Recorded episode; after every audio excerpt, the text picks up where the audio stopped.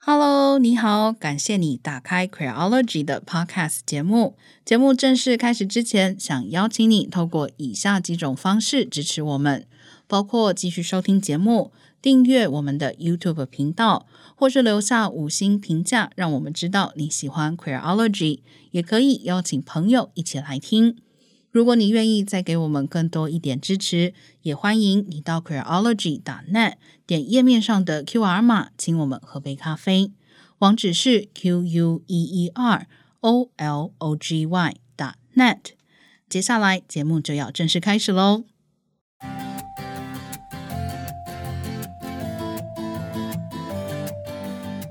Hello，各位听众朋友，大家好，欢迎你收听今天的 Queerology Podcast。今天是 Small Talk 的单元，我是 V 泰，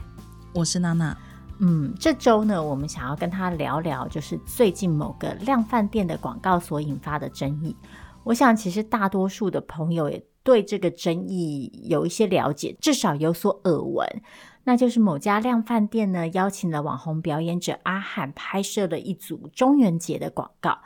广告里呢，就包含了几个阿汉过去曾经创作过，然后也很受欢迎的角色，譬如说九天玄女，然后还有来自越南的新住民阮月娇。但是呢，在这支广告播出之后呢，台湾乐医总会的总会长陈黄凤老师呢，就向家乐福发出了一封公开信，信里面表示呢，新住民朋友向他陈情，就是觉得在这支广告里。嗯，表演者透过模仿越南新住民的口音，促成了一种戏谑的效果。但是，这种戏谑的效果在他们看来，其实是再一次的对新住民的标签化，呃，再一次去强化台湾社会对于新住民的刻板印象。其实，新住民长期以来都背负着，就是必须要努力融入台湾的一个这个期待，不然他们好像就不是真的台湾人，不然他们就是来台湾。你知道，就是骗婚啊之类的，所以对他们而言，这个广告有点像是提醒了他们自己的一个梦魇，然后好像他们始终难以摆脱这个，因为自己某些言行表现始终不够台湾人，这里打括号的状况，而始终难以逃离那个被标签化成外人的这个命运。在收到陈情之后呢，家乐福很快的下架了这支广告，但没想到却引起了非常剧烈的社会反应，而且其实这个社会反应有点一面倒的，让我感到微微的惊讶。就是其实大部分的人是认为家乐福根本不需要下架这支广告，觉得提出陈情跟抱怨的新住民是自己太敏感。甚至有很大一批的网友直接到了陈黄凤老师的脸书上提出批评。那我稍微扫了一下那个留言，就是老实说啊，其中有些言语还蛮令人心惊的。除了包括一些我们常见到在这种情形会听到的什么“懂了笑就不会恨了”之类的，是新住民心中自己先有歧视，所以才会受到冒犯这类的论述以外。还有一些其实是已经对我来说带着很明显的种族主义的言论。其实我们好像不是第一次讨论喜剧 跟歧视之间的问题，但是我我觉得这个问题为什么一再的会出现哦？就是我们今天节目开始之前，我就跟 V 太开玩笑，我想说哈，我们今天居然还要讨论这个题目吗？这个题目难道在台湾大家还没有吸反射吗？台湾社会过去并不是没有过类似的事件，只是这一次是第一次出现以新住民为主体的情况。过去最常见的，其实大家应该会印象很深刻的就是模仿所谓的原住民口音这件事情。没错。我觉得两件事情是绝对有类比性的。那我为什么我会开玩笑说，哦，台湾社会怎么还没有膝反射的反应？就是因为我一直觉得，难道我们在原住民的议题上都还没有学到吗？那这一次看很多讨论，呃，坦白说，可能真的是还没有学到。那这件事情可以讨论的面向当然很多，包含。呃，甚至于最基本的模仿口音是否就等于歧视这件事情，其实也有值得检视的地方。但同样的，在喜剧当中的冒犯，还有喜剧作为一种表演的形式，它为什么会好笑？那是谁在觉得好笑？就这些事情，其实都是可以深入讨论的。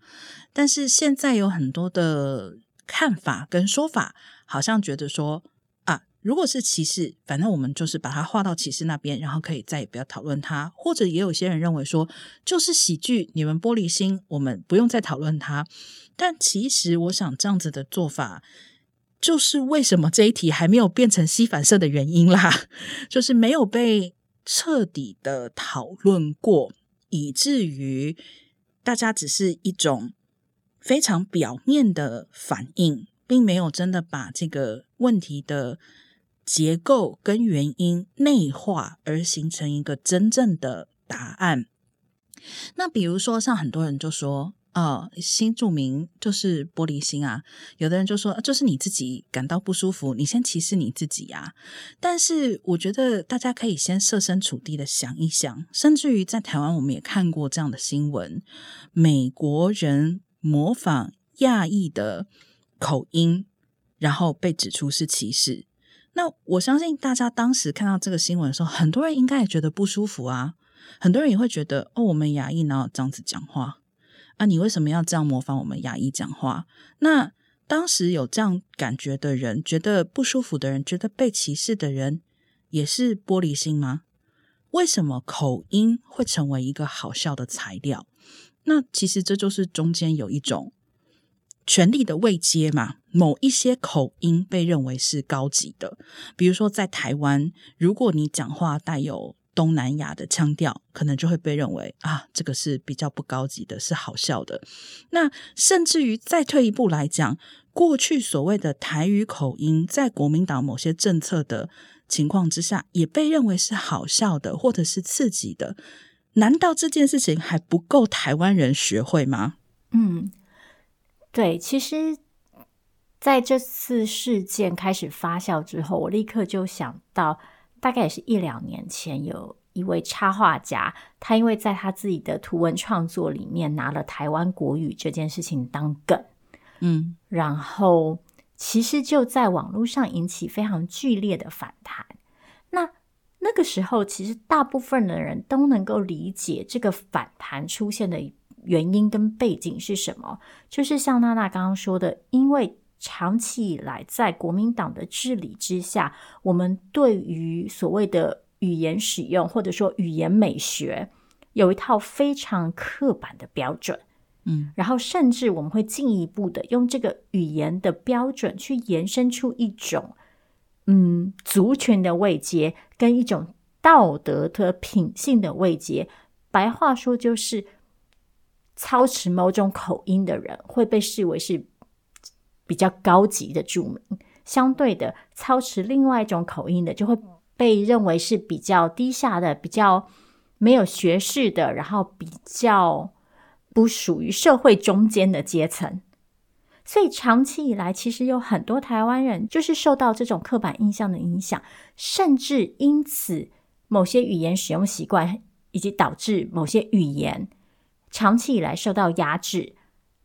然后没有跟所谓的普通话一样的表达机会，甚至很多小朋友根本没有机会学习他们其实真正的母语，所以。我其实这次看到这个口音的讨论的时候，我蛮惊讶，就是大家没有立刻联想到这件事情，因为我以为如果我们去看待过去所谓的台湾腔被对待的情况，我们就大概可以理解为什么口音被模仿这件事情，可能对于新住民来说是一种伤痕。就是我并不觉得所有的口音模仿都是不能笑的，或是所有的族群、跨族群之间、跨性别之间、跨社群之间的模仿、参照、戏谑都是不被允许的。当然不会是这样子，但是其中的异质性还是应该要被拿出来讨论。那更重要的是，就像娜娜刚刚说的，一个笑话或者是一个喜剧的文本是在什么样的情况下产生的？为什么一个东西会觉得好笑？是谁觉得好笑？谁又经常被当成这个好笑的素材？然后更进一步来说，这个好笑的效果会造成什么样的嗯后续的发展跟结果？就是其实一个喜剧啊，或者是一个创作，它所产生的影响不会是只在当下，它会对我们的社会、我我们的文化有整体性的一个外溢的效果。然后这个外溢的效果很可能是很长期的，所以我们不可能只是说，诶，我们当下笑完了就没有了，因为那个东西其实会留在我们的记忆里，进而留在我们的生活里，进而留在我们的文化里。所以这是为什么我觉得去讨论这个东西是很重要的。那另外一个问题是，嗯，很多人会用阿汉的创作意图来帮这件事情，我们讲辩护好了。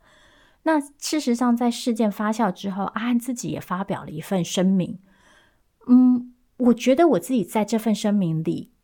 可以读到阿翰的诚心跟他创作的初衷。那其实阿翰自己本人也非常的明白，就是创作这件事情，在愉悦某些人的时候，也确实有可能因为另外一些人的生命经验而产生冒犯。那他也讲到，就是说他之所以创造某些角色，是有他的背景，然后他希望做的事情是透过去凸显这个刻板印象，然后进而达到反转。我觉得这个反转是可能的，也是重要的。但是，嗯，很遗憾的事情是，我觉得这个反转不能只停留在这个意图。而是说，我们还是必须要把整件事情拿到一个社会脉络里来看，然后再去讨论说这个反转到底有没有可能实现，到底实现了没？那我觉得这些讨论并不是对于创作者本身的道德检视或者是谴责，而是我们去看待我们整个社会的组成，然后以及这个组成怎么影响我们的审美、我们的互动、我们的。嗯，社会关系。嗯，V 太刚刚提到，就是说，其实笑话或者说是什么会被作为笑话的素材，它是有一个长久的影响。我觉得大家可以做一个设想，就是比如说，如果我们从来都不觉得某一种口音是好笑的。那会不会我们就是很自然的就会接受，有一些人讲话就是这样的腔调，有一些人讲话就是那样的腔调呢？那同样的，就是长久以来，有人会觉得美国人讲话的腔调好笑吗？有人会觉得英国腔好笑吗？那为什么他们不好笑？那还是刚刚说的那一句话嘛，因为长久以来的权力位阶，这两种语言或者说这两种腔调被认为是一种高级打刮胡的腔调，所以他们很少被拿来开玩笑。至于反转这件事情呢，首先第一个就是上一次我们聊到直男研究社的时候，也提过同样的问题。我们会有反转的意图，但创作者是否能够成功的达到反转的目的，很多时候不是如此的直观，甚至于说有的时候是难以被衡量的。比如说，我们上次就提到，直男研究社发行了一个手真卡的贴纸，就比如说你可以贴在捷运卡或者是你的信用卡之类的。那我说实在话，这个事情去脉络之后，我真的不知道他是在倡导手真，还是在嘲讽手真。因为如果我今天看到我一个朋友就是贴了这样的一个所谓手真贴纸，呃，然后我不知道这是直男研究社出的产品的话，我可能会真心的认为他是手真的信奉者。甚至于，我不能排除有手真的信奉者，在不知道什么是直男研究社的前提之下，去买了这个手真贴纸。所以也是一样的。其实，我认为创作的过程之中，没有一个创作者喜欢，就是前面先贴一堆的告示去说明啊，我今天这是一个反转的创作，我希望你看完之后这样想，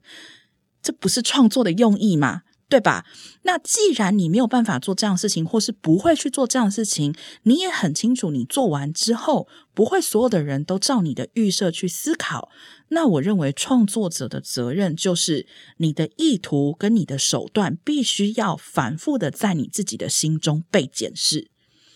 再举一个例子。从同志在媒体上长期被污名，到后来渐渐可以看到一些被认为打刮胡哦，是社会成功人士的同志，这中间经过了非常长的时间。那如果今天有一个人出来扮演一个同志，然后用一些既有的同志污名，比如说呃。呃，参加性爱派对啊，然后比如说要爱啊，好，或者是有很多的性伴侣等等这些所谓既定的污名来扮演他，然后声称我现在要反转同志族群的污名，我不太理解要怎么样可以直接接收到这个讯号，所以所谓的污名的构成是长久的，跟这个所谓笑话它会有一个长久的效果，其实是很类似的。这个东西的拆解，其实真的不是一则文本或是一则内容就可以做到的事情。如果，当然这只是一个举例。如果今天以阿翰的例子来说，他在做阮月娇这样子的角色，或者是做其他这样子涉及刻板印象的角色的同时，他有的时候也会拍摄一些影片，或是做一些活动，有一些发言。更多的去谈论他背后的用意，或者是真正的在他所创造的角色上面去做反转。比如说，懒惰的阮月娇有一天忽然变成了一个非常勤奋的人。那在这样的创作反转里面，假设这个观众是固定的，我认为反而比较有可能会去激发观众的思考。哦，阮月娇如果变成这样的话，那还是阮月娇吗？或者是如果有另外一个是阮月娇的朋友，但他跟他是完全相反的性格，然后他们有相同的族群背景的话，是否都更有可能去促进这方面所谓反转的思考呢？一方面来说，其实我我在节目开录之前跟 Vita 聊到，就是我们都非常肯定阿汉在这一次事件之中的努力。就是他对沟通的努力，还有他对创作的思考各方面。但同样的，就如同我们过去所说的，任何的内容或者说是任何的意见表达，除了创作者的自省之外，那接收者也是可以提出意见的。所以这一次的 讨论之中，同样的就有很多人一昧的说：“哎呀，阿汉就是好意啊，阿汉不是故意的，或者是你们就不要就是把笑话看得这么认真，这就是笑话。”其实这个都是没有试图去理解，嗯，为什么这件事情可能其实是一件重要的事情。对，那他刚刚提到，就是很多时候因为缺乏脉络的关系，所以我们必须要去考虑。这个在缺乏脉络的情况下，某个单一时段的表演跟创作会怎么样被诠释嘛？那其实反过来说，就是我们现在所接收到的资讯，其实常常是非常片段的，然后也是非常及时的。他们常在时间的维度上面，其实是没有承先启后的关系的，就是。其实大家看脸书也知道，我们其实，在脸书上所收获到的各种资讯，其实就是单点式的，就是某一个人在某个当下所呈现出来的东西。我们其实并不知道他的过去，我们也不会太知道他的未来。那其实面对这样的资讯，要去判断某些东西是困难的。那我觉得这件这次这件事情，其实也给我们。彼此都一个提醒，就是，嗯，尽管当下被冒犯的情绪是真的，我们是不是还是愿意去保留一个沟通的机会跟空间，去询问彼此说：“哎，所以你这个创作的初衷是什么？所以你做出来这个东西，在不同的社群当中是怎么样被看待的？”然后我们怎么样去透过这些讨论，去打造一个更好的创作环境，然后也去促进不同族群之间的理解。那我觉得有点可惜的是，就是啊，这件事情其实也不是只有出现在族群的议题啊，其实基本上现在各种社会议题，我觉得常常最后都演变到就是分边械斗的状态，就是我们要么只能说这是好的，我们要么只能说是坏的，但是其实中间那个光谱的异质性，很多时候就因此被抛弃掉了。那。讲回来，这次这个创作，嗯，我觉得污名这件事情是一个很，嗯，是一个在运作机制上非常坚强的东西。很多人会说：“哎呀，他又没有说新住民这样就是不好，就是他又没有说新住民因为讲中文有口音，所以就代表他们不努力啊，还没有这样说啊。去做出这样子延伸的人，都是。”就是自己心里有鬼，但是问题是，污名这件事情的产生，其实就是因为某些身份、某些特质，在长期的社会权力不平等的情况下，被赋予了一种相对低下的地位，然后这个低下的地位又再进一步的跟某些特定的联想跟负面的印象挂钩。譬如说，大家应该立刻可以想到，就是同性恋。同性恋在过去一直被视为一种不道德的、不贞洁的存在，所以当我们沿用这个刻板印象的时候，说话的那个人其实并不需要主动去说：“诶，因为他是同性恋，所以他不好。”他只要去暗示这个同性恋的身份，剩下的其实群众就会帮他完成了，因为这个刻板印象已经在我们的脑海里当中存在太久了。那。最好的例子就是，我猜会有某些朋友已经知道我要讲什么了。对，就是特殊性关系，这就是一个最经典的例子。每次就讨论这个议题的时候，就是爱好使用特殊性关系比喻的那个人都会说：“我是要讨论他以私谋公的问题，我是要讨论他品性不好的问题。”但问题就来啦，那你为什么不直接说他品性不好呢？你为什么要？牵扯到他的性生活跟他的性关系呢，而且这种牵扯还是以一种揣测的角度出发的，还不是有事实根据的。这就是因为透过这个揣测，他就已经在操作，在在唤起大家心目中、大家印象中那个有关同志的那个想象。然后，所以他就是只要他放进了这个关键字，我们就会自动的帮他完成剩下他没说完的那些东西。其实，关于同志族群，我们还有好多好多好多例子可以讲。譬如说，当年在反核的时候，有小短剧就会用这种就是强制肛交的梗来当做燃料棒硬插入的那个譬喻，或者是后来在反课纲运动的时候。嗯，也有口号是直接把那个反课纲的“纲”替换了，另外替换成了另外一个字。嗯，所以我我觉得这些例子就告诉我们，就是说污名这件事情的作用，很多时候并不是展现在我直截了当的说这个族群就是不好，而是透过一种隐晦的心照不宣的社会共识。那这就是这件事情之所以特别难处理的原因，因为它是不明显的，它是流动在我们日常生活中各种隐而不说的潜规则当中的。那也正是因为这样，我们才更有义务去把他们拉出来讨论嘛。嗯，其实刚刚 V 太说到说，现代因为网络资讯传播特性的关系，我们接收到的很多讯息都是片面的。呃，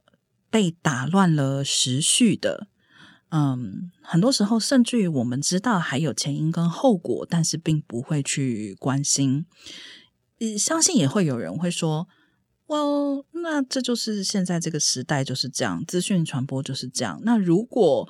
我做了一个很完整的东西，但最后还是被人片面的接收，跟我直接做一个片面的东西有什么不一样吗？有。这就是你创作者的责任，跟你创作者的本心的重要性。另外就是说，还是同样的一个问题，叫即使大家都只去做片面的创作，那为什么某一些片面会不断的被重复？就是我知道理智上大家都会去说。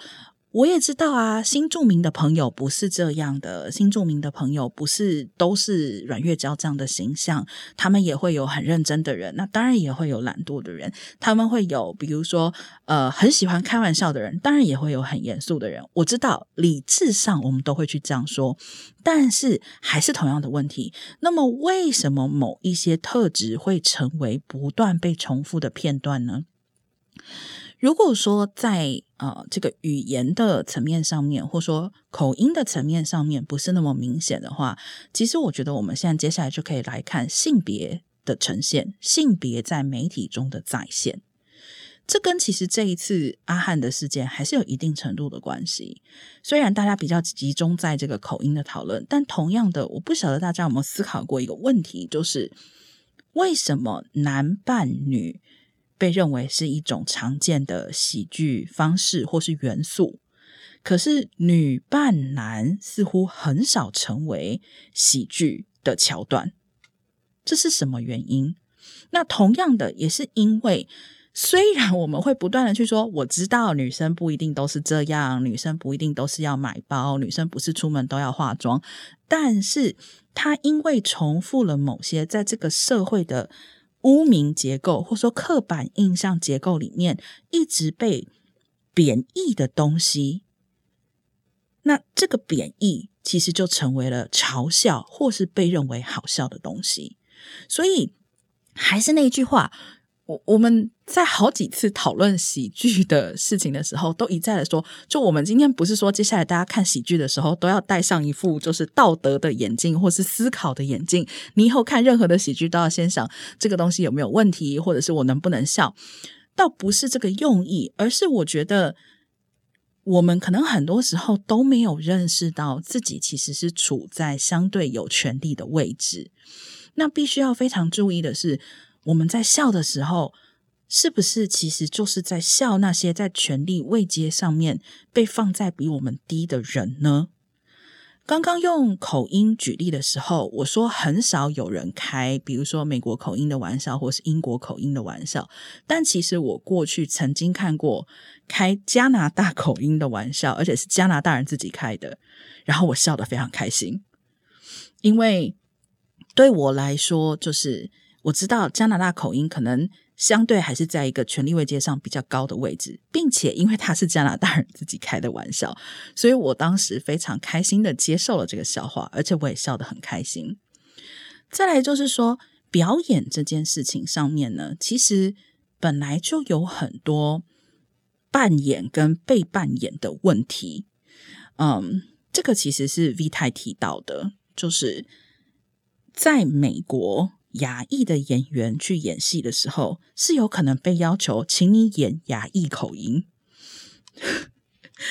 然后他一讲，我才发现，哎，我其实我也有遇过，就是我有接过配音的工作，然后甲方就跟我说，我们希望你是配英文，但是请你带就是牙裔的口音。所以你知道，这个就是一件很微妙的事情，就是什么是真实，还有这样子的表达方式到底什么时候是是合理的，是可用的。我还是那句话，就我认为需要很多很多的，就是细节的讨论。所以同样的，回到刚刚性别的这个角度来说，我们不是在说。啊、男演员就不可以扮女演员，并且用这个来营造喜剧的效果。但是，当你在做这件事情的时候，嗯，他到底引用的是什么东西？我觉得这个是需要创作者去认真思考的。我要说明的是，就是我并不认为所有对于刻板印象的运用都一定是错的，也不是说所有的刻板印象都一定不真实。事实上，刻板印象之所以会存在，就是因为他们一定某种程度上的累积或是聚合了某些人共同的经验嘛。但问题就是，有些刻板印象它会被特别的留存下来，然后难以被打破。然后这些刻板印象可能又会进一步的跟某些负面的特质相连，这其实才是问题所在。因为这个负面的相连。就有可能去巩固对于特定族群基于这个刻板印象而产生的不公平的待遇。我们如果说回阮月娇这个具体的例子，其实我觉得这是一个很值得分析的案例，就是关于阮月娇这个角色为什么好笑这件事情。再次的，我不是说认为他好笑的人都有问题，但我的意思是，这个好笑的来源啊，其实确实反映了我们很多的审美标准，不管是在性别上的，不管是在族群上的、语言上的等等等等。首先，比如说，为什么新住民的口音会是一个素材？其实这大概有反映了两件事情。第一个事情是，其实因为新住民自身的语言常常不被视为是一种高雅的语言，所以当他们的语言跟我们的语言混合的时候，如果他们还保留着自身语言过去的特征，就会变得不够，嗯，打括弧纯粹，然后不够好。再来，新住民的身份其实也常常让他们被赋予更多的道德义务，让他们要去。学习中文，一方面这跟他们的工作环境有关，雇主可能会这样要求他们；二方面是他们的语言，其实在台湾并没有太多人了解，所以当他们不学习中文的时候，他们是没有办法跟主流社会沟通的。但你反过来看，一个来自美国的白人，他今天其实可以有一定程度的信心，是他就算来台湾住三个月。都不学一句中文，他可能也可以活得蛮好的，然后不会遭遇到任何的批评。那所以在这个情况下，他就不会遭遇到一个白人讲中文口音很奇怪的问题，因为他其实他从一开始面临的那个条件就是不一样的。所以为什么新著名口音这件事情变成好笑的素材的时候，我觉得值得我们警惕。我们再进一步沿着那个道德要求讲，其实大家很多时候看到阮月娇也知道，在台湾的新住民大多数是女性，那他们可能很多是透过婚姻关系来到台湾的，那他们就会在台湾成为母亲，他们就会被赋予教育子女的责任。那我们过去在台湾其实经常会听到，就是新住民的小孩程度不好这件事情。就他们在学校跟不上啊，然后他们的中文讲不好啊，等等等等等等，所以这是新住民女性所面临的下一层的偏见。那由此出发，我们其实就可以大概的想象，为什么嘲弄新住民女性的口音对他们来说会引起某种激烈的情感反应，因为这有很可能。反映了他们过去以来经常遇到的一个伤痕，就是因为他们的新住民身份，导致他们直接被认定成不合格的父母，导致他们的子女在学校直接受到不公平的待遇。刚刚 V 太前面讲到“真实”这两个字的时候，其实提醒了我一件事：这几年一直会有人说笑话就是冒犯人的。甚至于可以简化为说，就是好像说这个笑话如果不冒犯人就不好笑。我不同意这句话。我不同意这句话的原因，不是单纯因为我认为冒犯就不好。而是因为我觉得笑话之所以好笑，其实是因为它具有某种程度上的真实性。因为它具有某种程度上的真实性，所以我们可以连接那个经验，所以才会笑得出来。因为我相信大家都有经历过，就是你的朋友在旁边可能跟别人讲某一件他们觉得很好笑的事情，但你完全进不去那个情境，你不知道好笑在哪里，因为。那个笑话就不真实嘛，嗯，跟你的经验没有任何的连接。那所以再一次的，其实就回到同样的问题了，就是真实就等于冒犯吗？真实就等于全部的真实吗？所以其实本来任何的创作也好，或任何的表演也好，或是笑话也好，它本来就是片面的。我觉得我们要记得这件事情，就是因为，嗯。我们理解这个背后，它有一定的真实性，那么就也要同时的去理解这个真实对某些人来讲当然有可能是好笑的，但是当然对某些人来讲，有可能是造成伤害的。那么，我其实真心的想要相信，多数的人并不会觉得有人感觉受到伤害是一件好笑的事。所以，我当然不会说，哦，因为有人觉得受到伤害，所以从此以后我们就不要讲这个笑话。可是，至少你在讲这个笑话的时候，是否可以思考一下，有没有其他的表达方式？还有，如果我们要以他人受伤害作为代价来笑的话，这是这是合理的吗？这是值得的吗？因为如果我们觉得这是合理的，这是值得的，就有一天会有人拿我们会觉得受伤、自己会觉得受伤的事情拿来当做笑话，拿来当做笑料。所以，其实讲来讲去，我觉得还是。同样的一一个问题，就是，呃，不是说笑话就是不好的，或是啊、什么样的题材就一定是不能笑的。只是当我们如此理所当然的认为笑话就是去把这个笑建筑在权力层级比较低的身份，或是比较低的一些标签上面的时候。某个程度上来讲，我觉得我们也真的是太低估了笑话的能力。就是如果今天笑话真的要翻转，真的要冒犯，怎么不去冒犯跟去翻转那些更高权力阶层的人的标签呢？嗯，没错。嗯，我想要再针对这个阮月娇这个角色里的性别面向多说一些。为什么？我们会觉得性别面向在这件事情里是值得被讨论的，因为其实阮月娇之所以成为阮月娇，或者说阮月娇之所以成为台湾的阮月娇，然后成为一种嗯群体的象征，这不是一个偶然的结果，这是一个混合了国族跟性别各种因素交织之后所产生的一个现象。就像我们刚刚说的，其实新住民当中很大的比例是女性，这是为什么？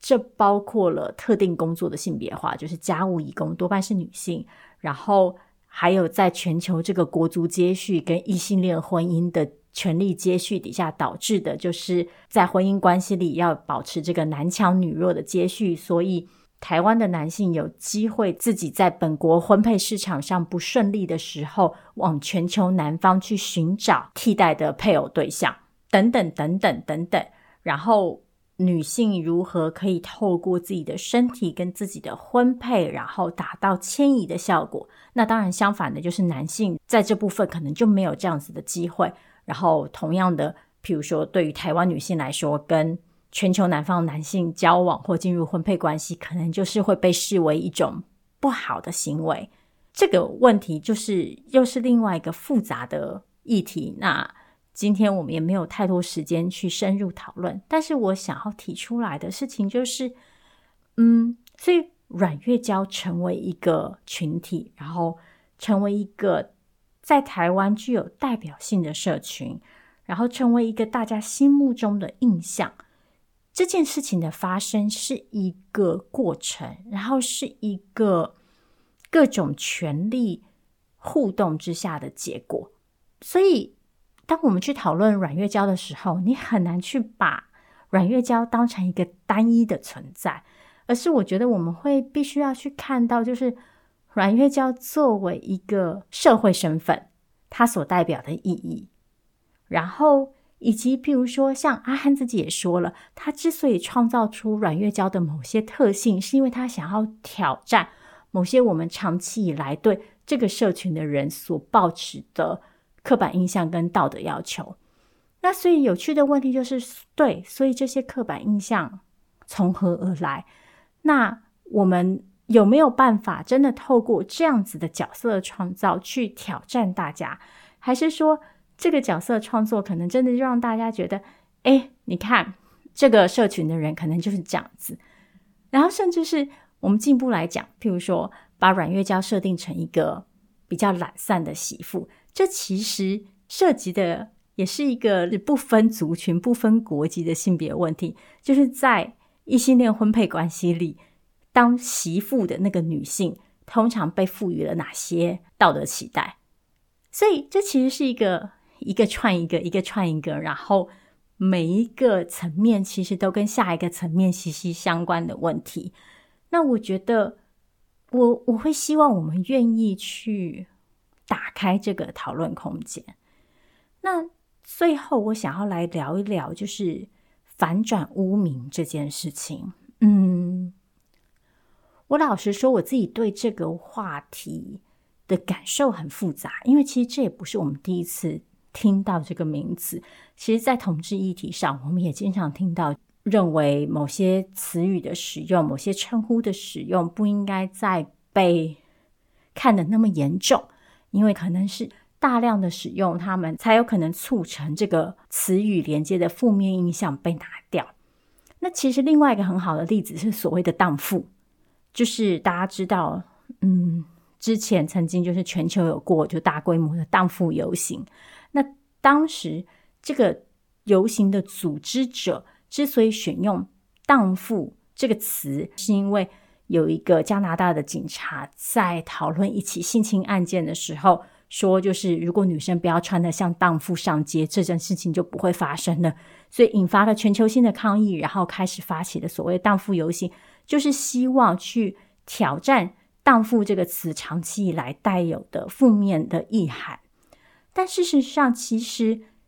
也有女性主义者是反对这样子的使用的，因为他们认为“荡妇”这两个字已经太过根深蒂固的传递出某些特定的联想，继续去沿用“荡妇”这个词，反而是去服从过去这套道德标准，就是有某些行为的女人等于荡妇，所以他们认为这个翻转是没有效的。所以从这件事情，我们就可以看到。翻转这件事情也是很复杂的，而且不是线性的。然后，谁有权利去说今天我翻转了，或是今天我要翻转？其实又是另外一个有趣的问题了。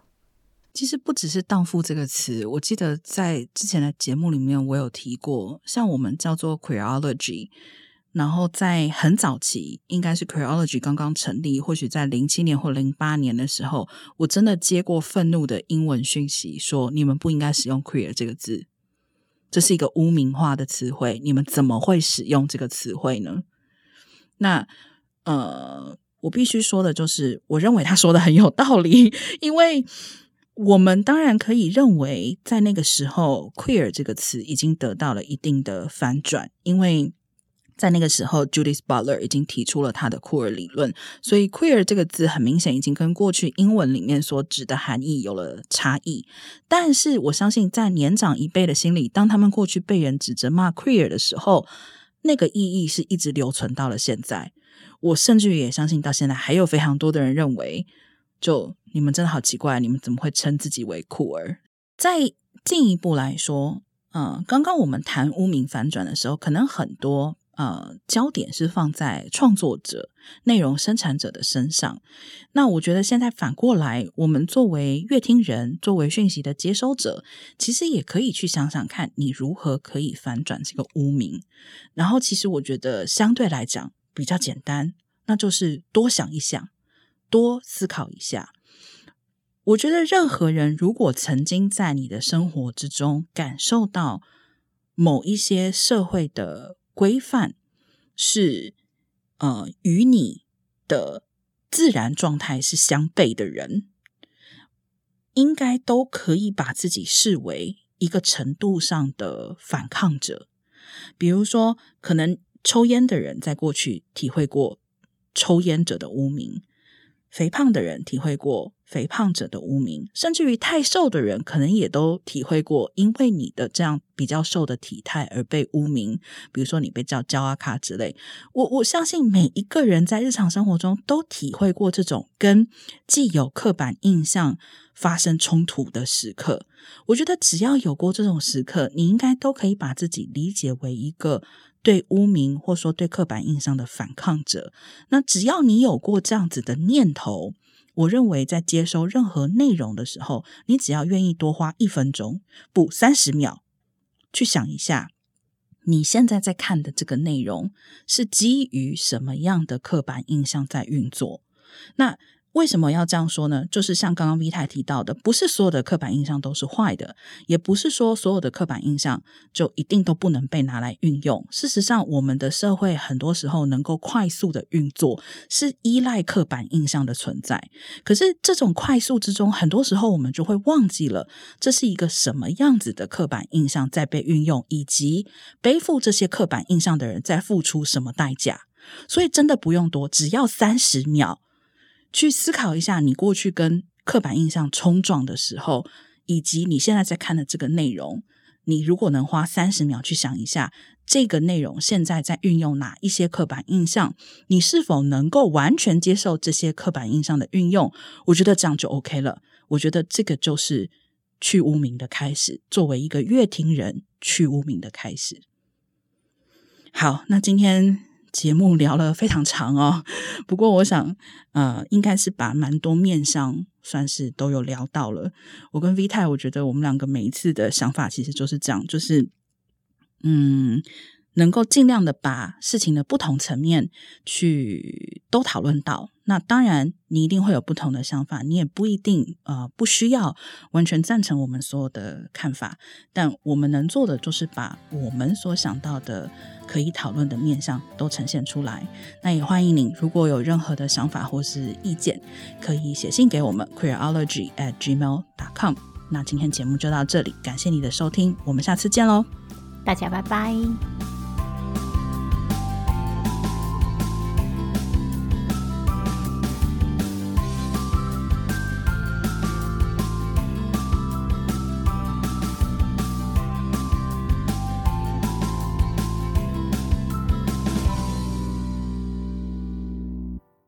Hello, Creology 的听众朋友，谢谢你收听 Creology Podcast 节目。